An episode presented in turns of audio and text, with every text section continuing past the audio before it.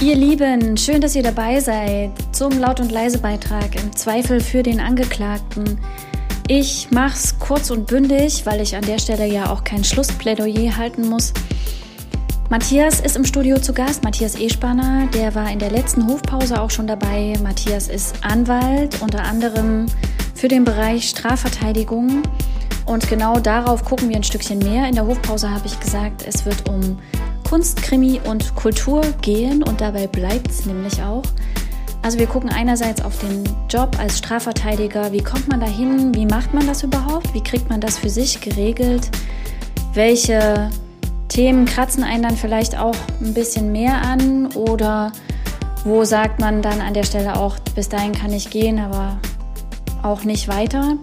Das wird der eine Fokus sein und der andere Fokus ist ganz gut durch das Wort Pianoanwalt beschrieben, weil Matthias eben nicht nur Anwalt, sondern auch Musiker ist, viele Auftritte hat, ihm Kultur und Kunst viel bedeutet und wir ein ganzes Stück darauf gucken, was er da so macht, wie er das macht, welche Haltung er auch dazu hat und was ihm wichtig für sich, für seine Musikerkollegen und aber auch für die Gesellschaft ist und wo er sagt, dass das ist eine Verantwortung, die hat jeder einzelne von uns und zwar in der und der Form.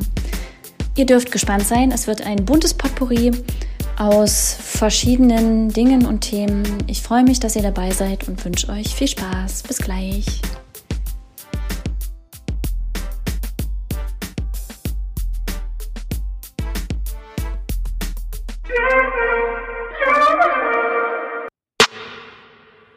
Matthias.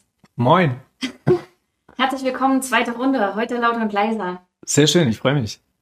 Ähm, wir haben in der Hofpause ein bisschen über dich geredet und über deine äh, Geschichte, deine Geschichte bis hierher. Und es sind zwei äh, große Dinge gesagt worden. Zum einen, oder was heißt zwei große Dinge gesagt worden, aber du bist Anwalt für unter anderem Strafverteidigung. Mhm. Für was bist du noch Anwalt? Weil das ist nicht alles. Ne? Du, du genau. ähm, wie sagt man das eigentlich? Du strafverteidigst? Ich du, verteidige. Du verteidigst ja. in Straffällen? Genau, genau. Und verteidigst aber auch oder bist auch in anderen Gebieten unterwegs. Also das mit dem Verteidigen, ähm, klar, man ist manchmal auch der Aggressor oder man greift manchmal auch für jemanden an. Ja, das sind dann meistens die Kläger so. Aber im Großen und Ganzen bin ich tatsächlich Anwalt für Menschen, weil Menschen lassen sich nicht in ein Rechtsgebiet festnageln. Die haben alle verschiedene Baustellen, ob das ein Mietrecht, Erbrecht oder was weiß ich, eine Scheidung oder Urheberrecht bei Künstlern oder Arbeitsrecht, sonst was ist. Und ich persönlich finde es schön, befreiend, aber auch aufregend, ähm, einfach für all diese Rechtsgebiete. Man sagt so ein bisschen abfällig Generalist zu sein, also quasi so der Hausarzt auf dem juristischen Bereich. Aber ich persönlich finde das auch sehr, sehr spannend, weil ich habe das Staatsexamen auf allen Rechtsgebieten gemacht. Ich musste eine Wahnsinnsprüfung ablegen, ähm, das auch noch zweimal, weil man ja zwei Staatsexaminer braucht. Und mich dann auf eine Sache zu spezialisieren, was ich beim Strafrecht ja mache, wo Fachanwaltschaft und so weiter ja da sind, das würde mich zu sehr eingrenzen, weil der Mensch ist das, was mich reizt. Und der hat halt viele Baustellen. Und wenn wir Spezialisten in diesen Baustellen brauchen, haben wir da verschiedene Anwälte in den eigenen Reihen als Kanzlei. Wir haben ja acht Mitarbeiter. Oder wir verweisen halt an Spezialisten, denen wir dann auch das Vertrauen schenken würden. Und dafür ist eine Stadt wie Erfurt oder Weimar eigentlich ein, ein Becken, wo alle Spezialfische drin sind, die man dann einfach ins Rennen bringt. Von daher können wir auch helfen, selbst wenn wir manchmal nur empfehlen. Mhm. Und ähm, das macht mir eigentlich Freude, offen zu sein für verschiedene Baustellen. Mhm. Das heißt, äh, für jemanden, der jetzt zuhört und irgendwie einen guten Anwalt sucht, der könnte, egal was es jetzt, ich sage es jetzt mal ein bisschen überzogen vielleicht, egal äh, worum es gerade geht, erstmal zu euch kommen. Ja, denn ein guter Anwalt ist einer, der gut zuhört, ist mhm. einer, der empathisch ist und sich reinversetzt in das Problem, der vielleicht auch äh, ziemlich schnell den Stöpsel zieht und sagt, hier eine Konfrontation ist das falsche Mittel, weil ihr werdet euch aufreiben, ihr werdet ein, zwei Jahre kämpfen, ihr werdet Geld verlieren und ich kann euch niemals sagen, dass ihr hundertprozentig Erfolg haben werdet. Und diese Ansprache oder dieses kleine Plädoyer an den Menschen, das muss ich, dafür muss ich kein Strafrechtler sein. Dafür muss ich auch kein Baurechtsspezialist sein. Das kann ich in jedem Rechtsgebiet eigentlich schon mal anbringen. Das hat einfach eine gewisse Lebenserfahrung in sich und auch eine Streitkultur, die ich mit über zehn Jahren Anwaltsein schon in mir habe. Deshalb bin ich als Hausarzt oder Hausanwalt eigentlich schon mal der Ansprechpartner für jeden, der ein Problem hat. Und wenn ich sage, das ist mir jetzt Steuerrecht zum Beispiel, bin ich jetzt kein Fachmann, mhm. Das ist wirklich was für einen Spezialisten, dann gehen Sie bitte da und dahin. Mhm. Und dann gibt es auch keine Riesenrechnung bei uns. Also mhm. wichtig ist erstmal, dass den Leuten geholfen wird. Wenn die ein gutes Gefühl bei uns hatten, kommen die eh wieder. Mhm. Wenn sie dann demnächst mal eine Baustelle haben, wo ich mich wirklich richtig gut auskenne. Mhm. Das heißt nicht, dass ich mich überall nur ein bisschen auskenne. Das heißt schon, dass ich eine Grundqualifikation in allen Bereichen habe, die erstmal hilft. Und man muss dann aber auch die Größe haben zu sagen, hier an der Stelle ist wirklich ein Spezialist wichtig. Mhm. Und das machen wir. Allein schon aus Haftungsgründen, weil ich keinen Bock habe, wenn mhm. jemand unzufrieden bei mir wieder rausgeht. Mhm. Ja.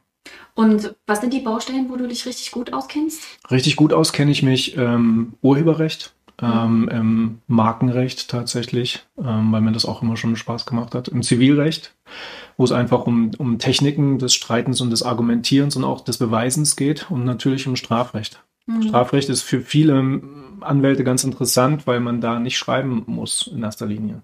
Ich sag mal, es ist jetzt kein Zufall, dass Leute, die jetzt nicht Muttersprachler sind vom Deutschen her, dass die gerne mal Strafverteidiger werden, weil man da nicht viel schreiben muss. Ja, also mhm. eine eine Grammatik oder eine Kommasetzung, die man da vielleicht ähm, schriftlich bräuchte, braucht man im mündlichen Plädoyer nicht. Da mhm. geht es darum, dass man überzeugt. Da ist die Grammatik nicht so wahnsinnig wichtig. Das mhm. heißt jetzt nicht, dass ich deswegen Strafverteidiger geworden bin, ähm, sondern dass das einfach auch ein interessantes Feld für viele ist. Und ich bin über eine ganz putzige Begebenheit eigentlich dahin gekommen. Ich habe tatsächlich ähm, als Fußballer im Referendariat irgendwie von mir reden gemacht und da gab es so ein Justiz Turnier, wo Schließer aus der JVA mit Richtern und Staatsanwälten gespielt haben. Aber auch mit Strafverteidigern. Und ähm, da sollte ich mitkicken und habe da ganz gut mitgekickt. Und so bin ich überhaupt mit dem Thema Strafrecht und dass die eigentlich alle ganz gut drauf sind und dass das sehr spannend ist, äh, in Kontakt gekommen und dann noch dabei geblieben. Mhm. Im Studium selbst hätte ich mich mit Strafrecht nicht großartig befasst. Mhm. Erst danach, als ich dann gemerkt habe, dass es auch ein bisschen Adrenalin mit sich bringt, wenn du dann da mit jemandem in der Zelle sitzt bei der Haftverkündung. Mhm. Und dir vielleicht auch überlegst, ob du den Kuli auf deiner Tischseite liegen lässt oder auf der anderen. Mhm. Mhm. Ja, also Strafrecht ist schon abenteuerlich. Mhm. Aber es ist auch was, was einen reizt. Mhm. Und man hilft Menschen. Mhm. Und das sind meistens existenzielle Probleme, die man da löst. Weil im Knast wird niemand zum besseren Menschen. Wie, also wie kommt so jemand zu dir, der einen Strafverteidiger braucht? Wie, wie, wie funktioniert das? Also zum einen haben wir die, den 24-Stunden-Dienst, den wir wirklich haben. In eurer Kanzlei. Genau, das mhm. nennt sich ja 24-Stunden-Kanzlei. Ich will jetzt da gar keine Werbung machen, aber dieses Wort trägt es ja in sich. Ja, mhm. 24 Stunden und Kanzlei, man kann uns am Wochenende erreichen und das sind dann die, die Probleme, wo das Strafrecht meistens akut ist. Ja, nach Partys, nach mhm. wenn Leute was getrunken haben, wenn Unfälle passieren, wenn Hausdurchsuchungen stattfinden. Ähm, und dann wird unsere Nummer gewählt und dann muss man relativ schnell helfen. Mhm. Meistens schon am Telefon mhm. oder halt hinfahren. Und da ich eh, sage ich mal, ein Nachtmensch bin und diese 24-Stunden-Geschichte das auch mit sich bringt, dass ich die Leute, wenn die mich schon 24 Stunden erreichen dürfen, dann darf ich die auch 23.50 Uhr anrufen und ähm, schnell noch was für den Folgetag irgendwie klären, wo vielleicht schon die Verhandlung stattfindet. Das befreit mich ein bisschen, weil manchmal bin ich spät dran, gebe ich mhm. offen zu, aber ich darf die Leute dann auch erreichen. Und ähm, ja, so kommen die Mandate dann zu uns. Mhm. Manchmal ist es auch einfach ein Dominoeffekt, dass man mich in der JVA gesehen hat. Ich bin jetzt nicht der Anwalt, der da im Nadelstreifenanzug rumläuft, sondern ich mhm. bin halt der, der mit den Sneakern da irgendwie rumrennt. Mhm. Und wenn am Ende das Ergebnis passt, dann spricht sich das rum und dann rufen die einen an. Mhm. Wie genau das funktioniert, ist auf jeden Fall immer genug zu tun. Mhm. Und was sind so Themen, die du verhandelst oder verhandelt hast schon? Im also Strafrecht? Themen, mit, denen, mit, denen die kommen? Hm. Also die Bandbreite ist tatsächlich sehr groß. Was ich noch nicht verhandelt habe, ist ein Mord.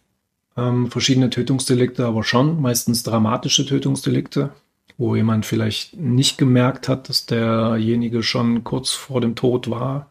Das sind dann oftmals Geschichten, wo man die menschlichen Aspekte rausarbeiten muss, wo es gar nicht mal so sehr um Paragraphen und Definitionen geht, wobei das auch ein wichtiger Teil ist ob das jetzt quasi schon ein Vorsatz oder eine Fahrlässigkeit oder sonst was ist. Da ist natürlich Fachwissen gefragt. Das macht auch Spaß, das rauszuarbeiten.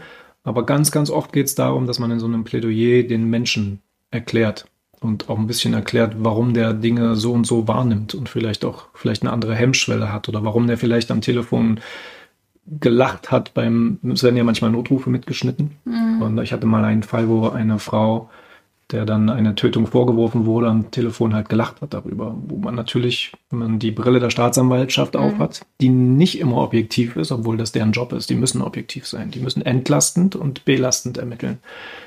Aber oft, viel zu oft ist die Brille dann schon belastend. Mhm. Und äh, wenn man dann nicht rausarbeitet, warum dieser Mensch am Telefon in dieser Schocksituation gelacht haben könnte, dass mhm. es vielleicht auch eine psychologische Erklärung dafür gibt, vielleicht Verlegenheit. Ja, wenn mhm.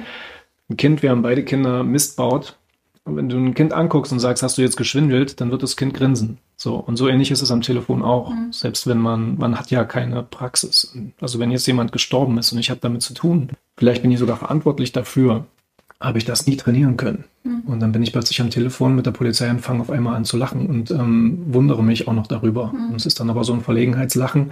Macht es ein bisschen leichter in dem ja, Moment. Aber die Verlegenheitsmimik habe ich ja. ja. nicht am Telefon. Das heißt, wir haben nur eine Aufzeichnung von dem Ton ja. und am Ende wird das zu einem krassen Vorwurf dass man mhm. da gelacht hat in dieser Tonaufzeichnung, aber ich habe die Mimik dazu nicht und ich habe auch nicht die Psyche. Und da bin ich eigentlich nur Übersetzer mhm. und versuche das aufzuarbeiten. Das ist eine Mischung aus menschlicher Archäologie. So, man guckt ein bisschen in die Geschichte des Menschen, man, man versucht das in Häppchen erklärbar zu machen für den, der irgendwann das Urteil fällen muss. Mhm.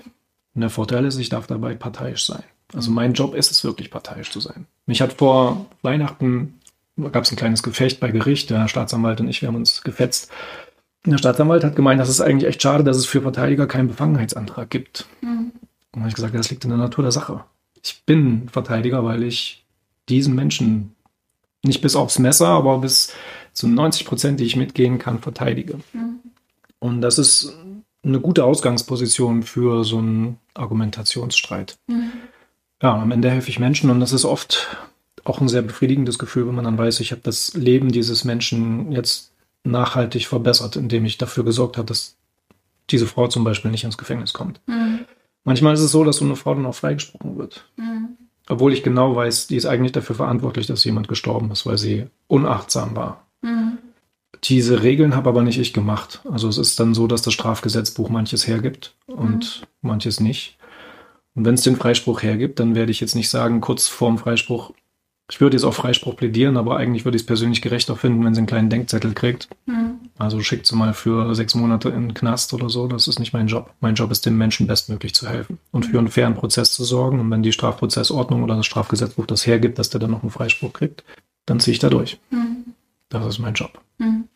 Ich finde das ja ganz spannend, weil ich ja auch eher, oder was heißt ich ja auch eher, also in meinem Job ist ja auch darum geht, dahinter zu gucken. Das eine ist das, was dir, was wir alle im Außen zeigen und wir alle haben, tragen Masken und das meine ich jetzt nicht auf die Zeit hier gerade bezogen, sondern symbolisch gesehen. Aber es gibt halt immer einen Grund dafür, dass man sich so verhält, wie man sich verhält, ne? Was nicht scheiß Benehmen, also ich sage jetzt mal ganz platt, eine scheiß Kindheit rechtfertigt kein scheiß Benehmen. Mhm. Aber es erklärt ein Stückchen, woher derjenige kommt.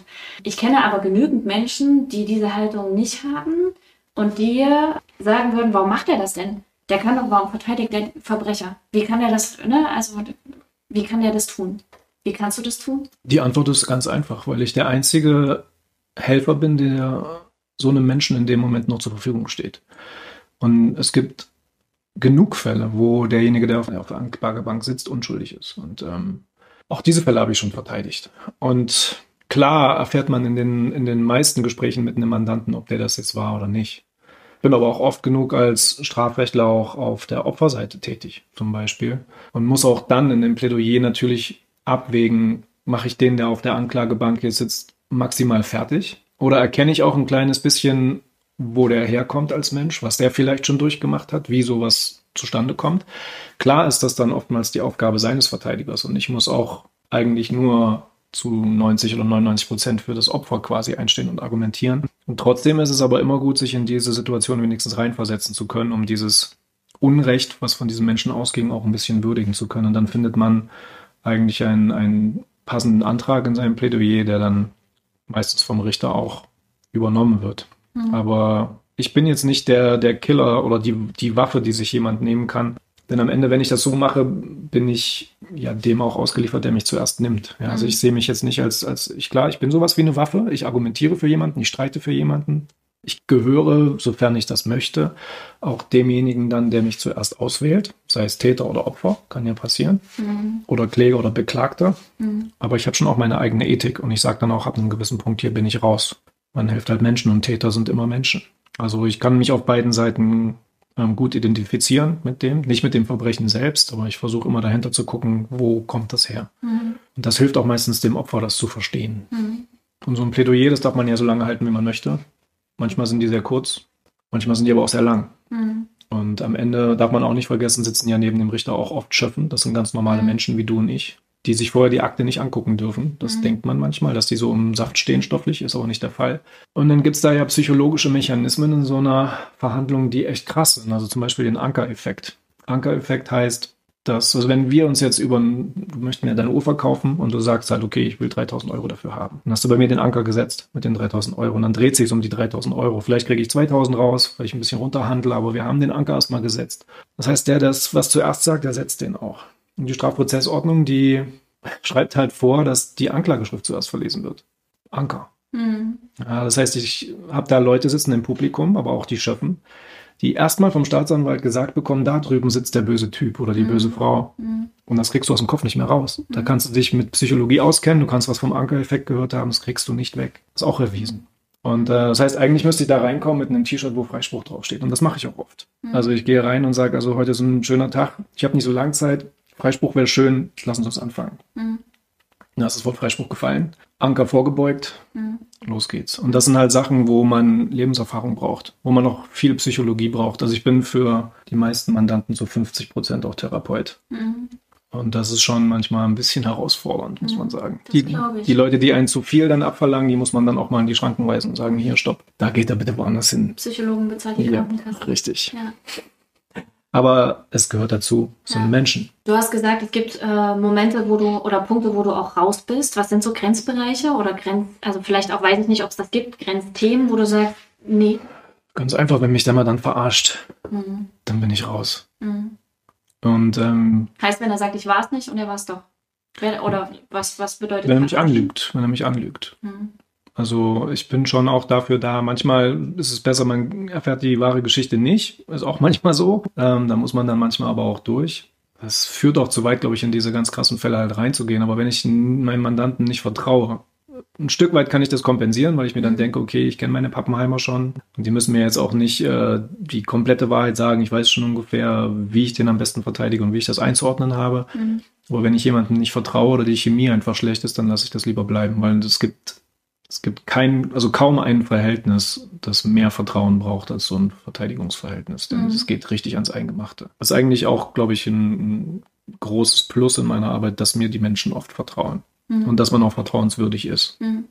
Das hat auch mit Verschwiegenheit und mit Zeug zu tun. Ich werde da keine Namen jemals nennen. Man nimmt auch viele Dinge mit nach Hause, von denen man sich nicht frei machen kann. Andererseits, wenn ich mich davon frei machen könnte, wäre ich nicht so ein guter Anwalt. Mhm. Denn das gehört ein Stück dazu, dass man die Last der anderen ein bisschen mitträgt. Mhm. Da hilft es dann, wenn man Klavier spielen kann. Mhm. Das ist jetzt einfach eine Überleitung, die du hier ganz automatisch äh, ähm, geboten hast. Ich komme vielleicht nachher nochmal äh, kurz auf die, auf die Strafverteidigung zurück. Ja. Da hilft es, wenn man Klavier spielen kann, hast du gesagt. Mhm. Du hast in der Hochpause auch äh, gesagt, das ist so wie eine Art Ausgleich mhm. für dich. Das, oder du brauchst das, um dich auszugleichen, hast du nicht gesagt, aber so ist es mir irgendwie in Erinnerung. Pianoanwalt. Mhm. Wie kam es dahin? Zu dem, also ne, zu diesem Synonym oder?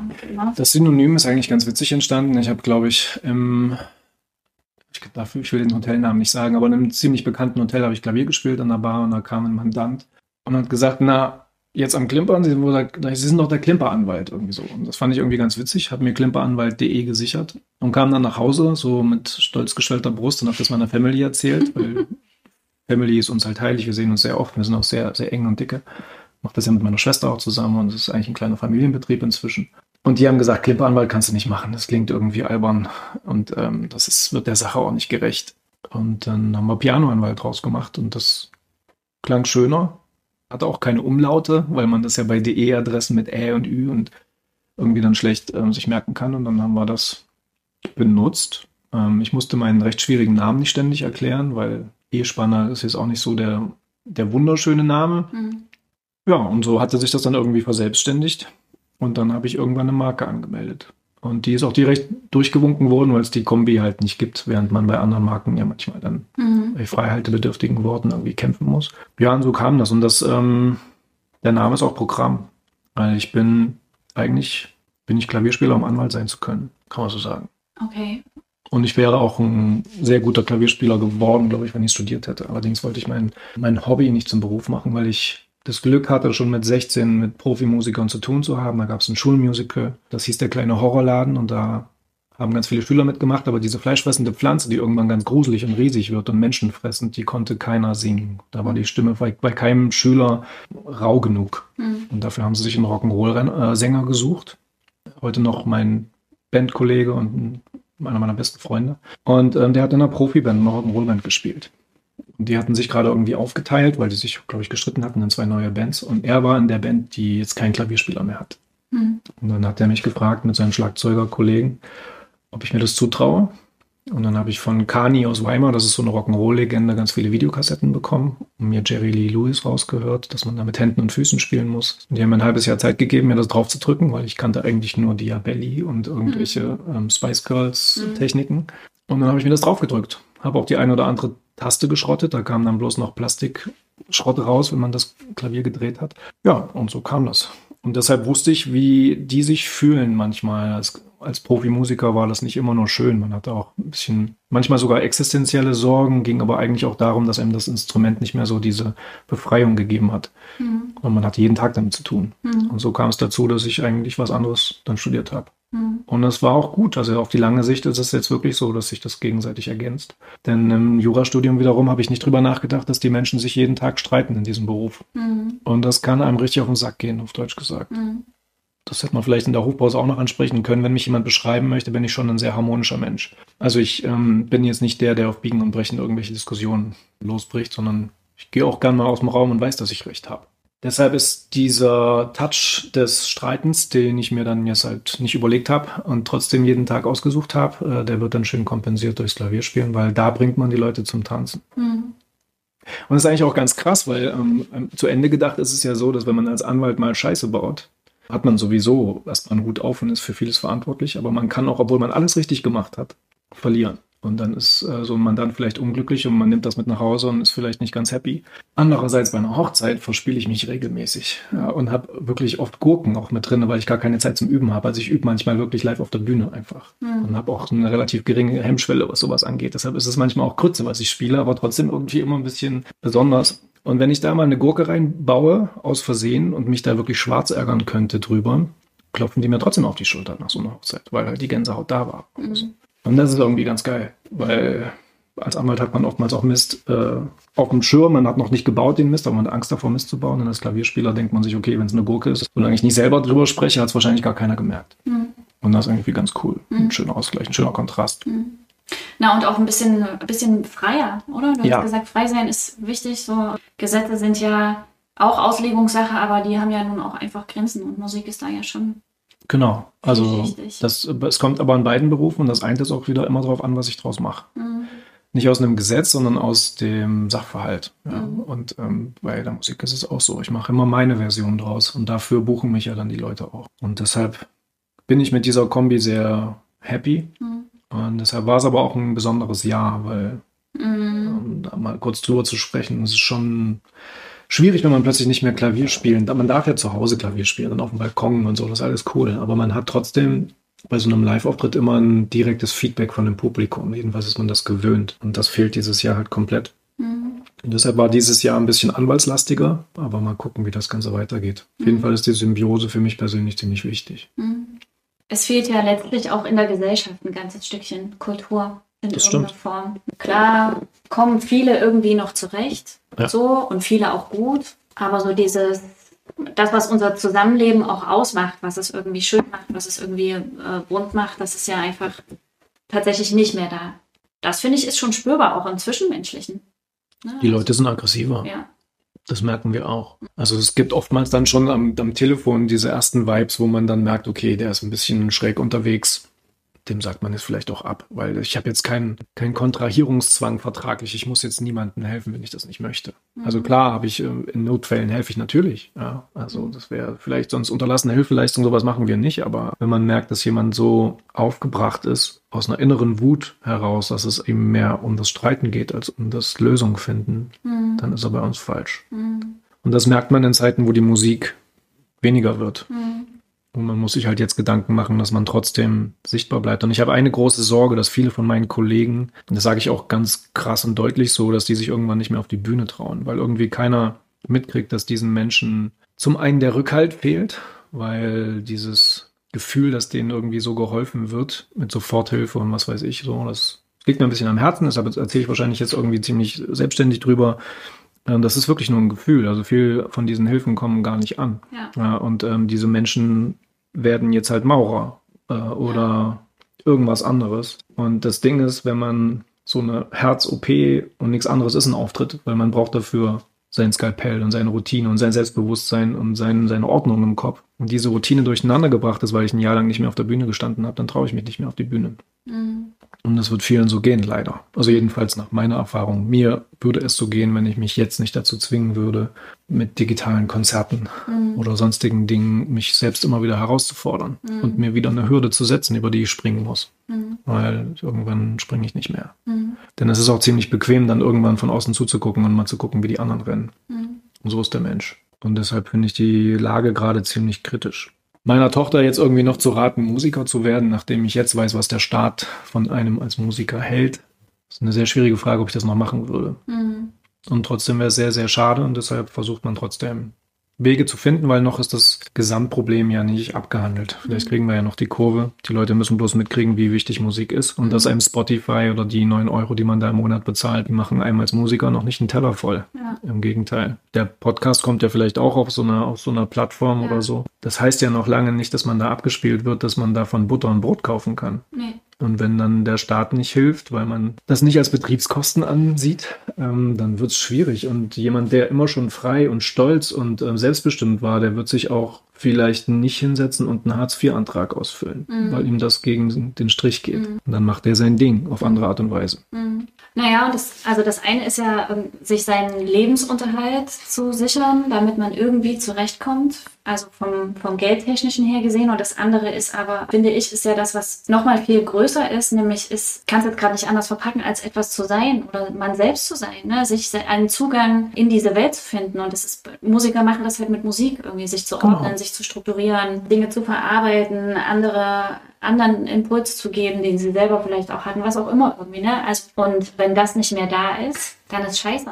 Ne? Man verliert ein Stück von sich selbst, weil man Total. sich ja auch äh, nicht mehr artikulieren kann. Total. Und ähm, Leute, die nicht reden dürfen, sind über kurz oder lang frustrierte Leute ja, oder genau. kranke Leute. Und das ist was, was aber draußen in dieser ähm, politischen Welt gar nicht ankommt, weil die Menschen, die dort arbeiten, die haben vielleicht ihr Leben lang darum gekämpft, da überhaupt erstmal hinzukommen. Dafür mhm. mussten auf Deutsch gesagt, Entschuldigung, viele Ärsche geleckt werden. Ja. Und dafür mussten auch viele Bücher gelesen werden, vielleicht, oder wie auch immer man in diese Position kommt. Aber das hat ähm, meistens sehr wenig damit zu tun, was diese künstlerische Welt irgendwie für ein bisheriges Leben hat. Denn die sind eigentlich immer sehr frei gewesen, die haben sich um sich gekümmert, denen war egal, wie das Ansehen ist. Auch wenn man mal Auftritte hat, wo nicht geklatscht wird, hat man trotzdem ein gutes Gefühl. Ich habe oft genug in Hotels gespielt, wo keine Sau geklatscht hat. Ja, weil ich einfach auch das Etikett hatte, Hintergrundmusik zu sein. Da wäre ich ja fehl am Platze, wenn ich jetzt Applaus erwarte. Ja, weil ich möchte ja, dass die Leute sich äh, eine schöne Zeit machen und sich miteinander unterhalten.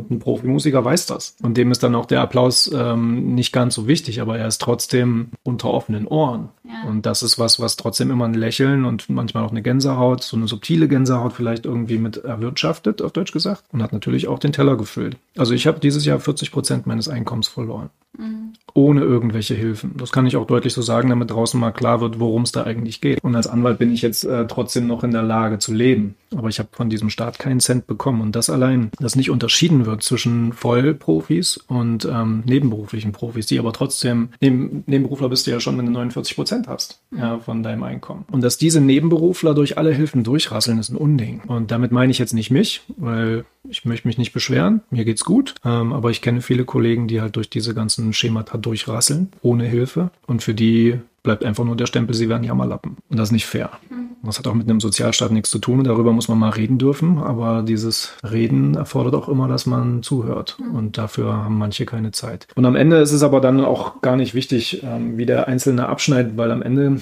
geht es dann immer ums Große und ums Ganze. Und ähm, das Allgemeinwohl, das hat Till Bronner ja ganz gut formuliert, mhm. das erfordert ja von uns, dass wir alle ein bisschen einen Schritt zurück machen und mithelfen. Mhm. Aber dass man dann vielleicht auch irgendwie erwartet, dass einem zugehört wird mit so einer Sorge, wäre schön. Mhm. Und äh, deswegen erzähle ich da manchmal drüber, aber ich werde die Welt, was das angeht, nicht ändern. Mhm. Das ist einem dann auch bewusst, deshalb konzentriert man sich mit seiner Kraft auf Dinge, die man ändern kann. Mhm. Das heißt aber, welche Haltung ist aus deiner Sicht wichtig, ähm, wenn wir von Kunst und Kultur sprechen? Na, dass sie gefördert wird und zwar in dem Sinne, dass tatsächlich auch eine neue Zahlungskultur in irgendeiner Form ähm, wachsen darf. Ja, dass man zum Beispiel als, als Staat oder als Gemeinde vielleicht mal überlegt, wie man das Geld irgendwie, das vielleicht, vielleicht nicht übrig ist, aber das investiert werden darf für sowas investiert, dass man vielleicht sogar ermöglicht, dass ein Gastronom das als Betriebskosten vielleicht geltend machen kann, lassen kann, wenn er einen Künstler engagiert. Dann sind nämlich zwei schon glücklich, ja. Also die Leute müssen natürlich wieder in die Kneipe gehen dürfen. Wenn das irgendwann mal wieder möglich ist, dann wäre es ja schon schön, wenn man da ein bisschen stützend vielleicht mithilft, dass Künstler in Kneipen spielen, dass diese kulturelle Location mal wieder auflebt. Dann wird nämlich Essen verkauft, da wird gute Stimmung produziert und es wird ein Teller gefüllt eines Musikers Musikers, der auch wieder Selbstwertgefühl hat. Und ähm, diese Synergien mal wieder nutzen. Denn es gibt viele Branchen, die einfach gerade leiden.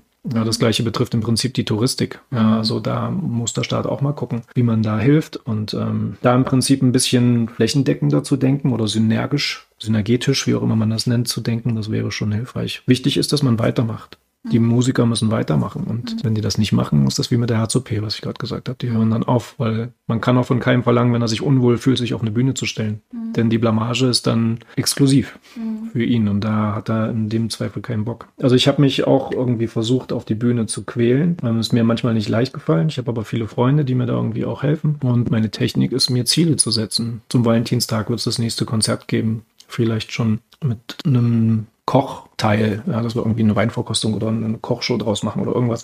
Ich setze mir Ziele, um dran zu bleiben. Wenn ich das nicht mache, bin ich bald kein Musiker mehr. Mhm. Und das geht vielen so. Mhm. Das heißt, was ist denn dein Tipp an alle Musiker, Künstler, immer die gerade zuhören? Der Tipp klingt banal, aber das ist ähm, sich Arbeit machen.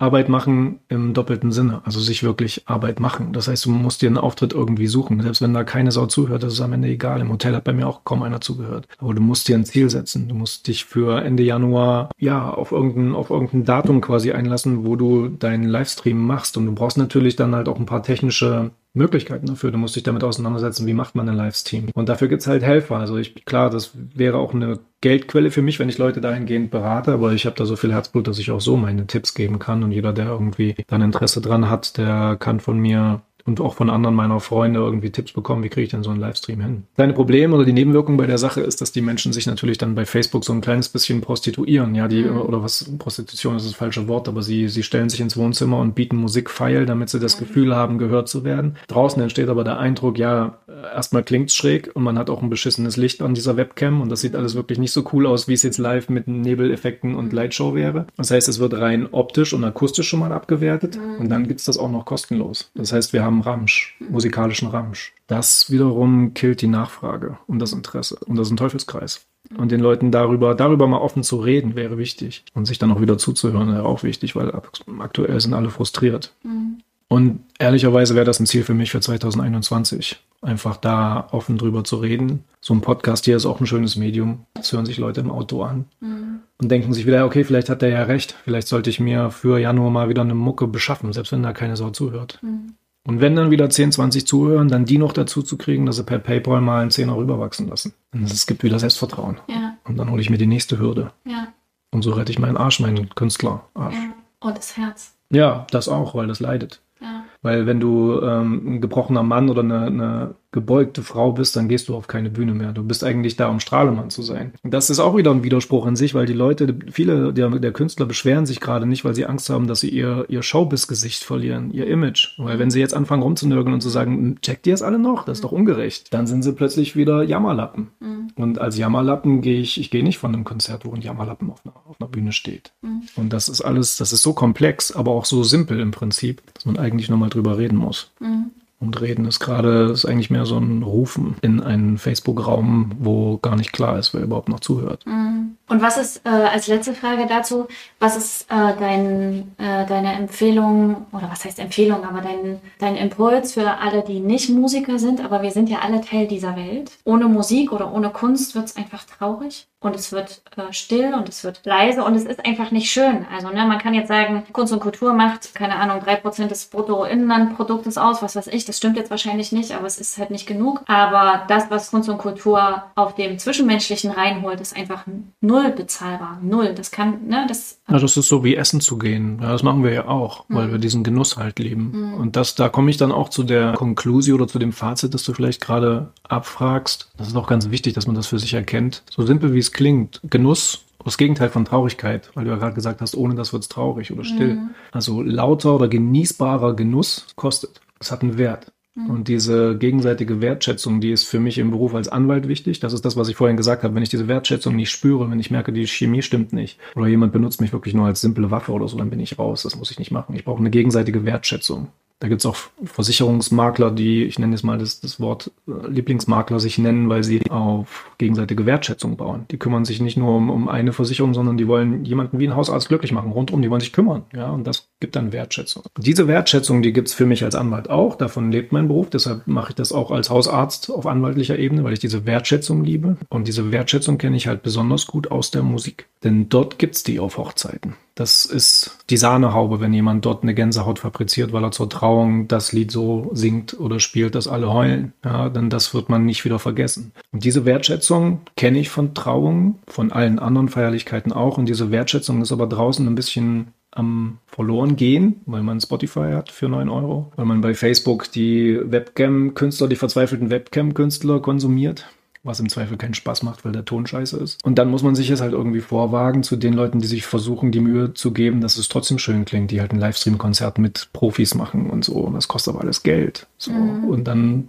ist Teil dieser Wertschätzung, dass man noch eine Zahlungskultur entwickelt. PayPal Me kann ich den 20 Euro rüberschicken. Ich hatte ja einen schönen Abend dafür. Ich wurde mhm. unterhalten und der mhm. kämpft wenigstens. Mhm. Das heißt, diese Wertschätzung, die ist es. Mhm. Die muss draußen wieder wachsen. Denn wenn es ruhig ist, also ganz ehrlich, wenn man durchhält als Musiker, sehen die nächsten Jahre, sofern man wieder auftreten darf, eigentlich ganz rosig aus. Weil zwei Drittel der Konkurrenz, wenn es denn überhaupt ist. Konkurrenz ist, ja. ich sehe meine Mitmusiker nicht als Konkurrenz. Wir ja. sind eigentlich immer ein Riesenteam und wir geben uns die Mucken untereinander hin und her, wenn der eine mal nicht kann. Das ist eigentlich eine große Familie. Aber genau genommen, Musik wird es immer geben. Die Leute werden immer sterben. Es wird immer Hochzeiten geben. Klingt jetzt fies, aber ich weiß nicht, ob Kinder zuschauen, aber miteinander geschlafen und gestorben wird immer. Mhm. Und zu Trauerfeiern und zu Hochzeiten wirst du immer Musik brauchen.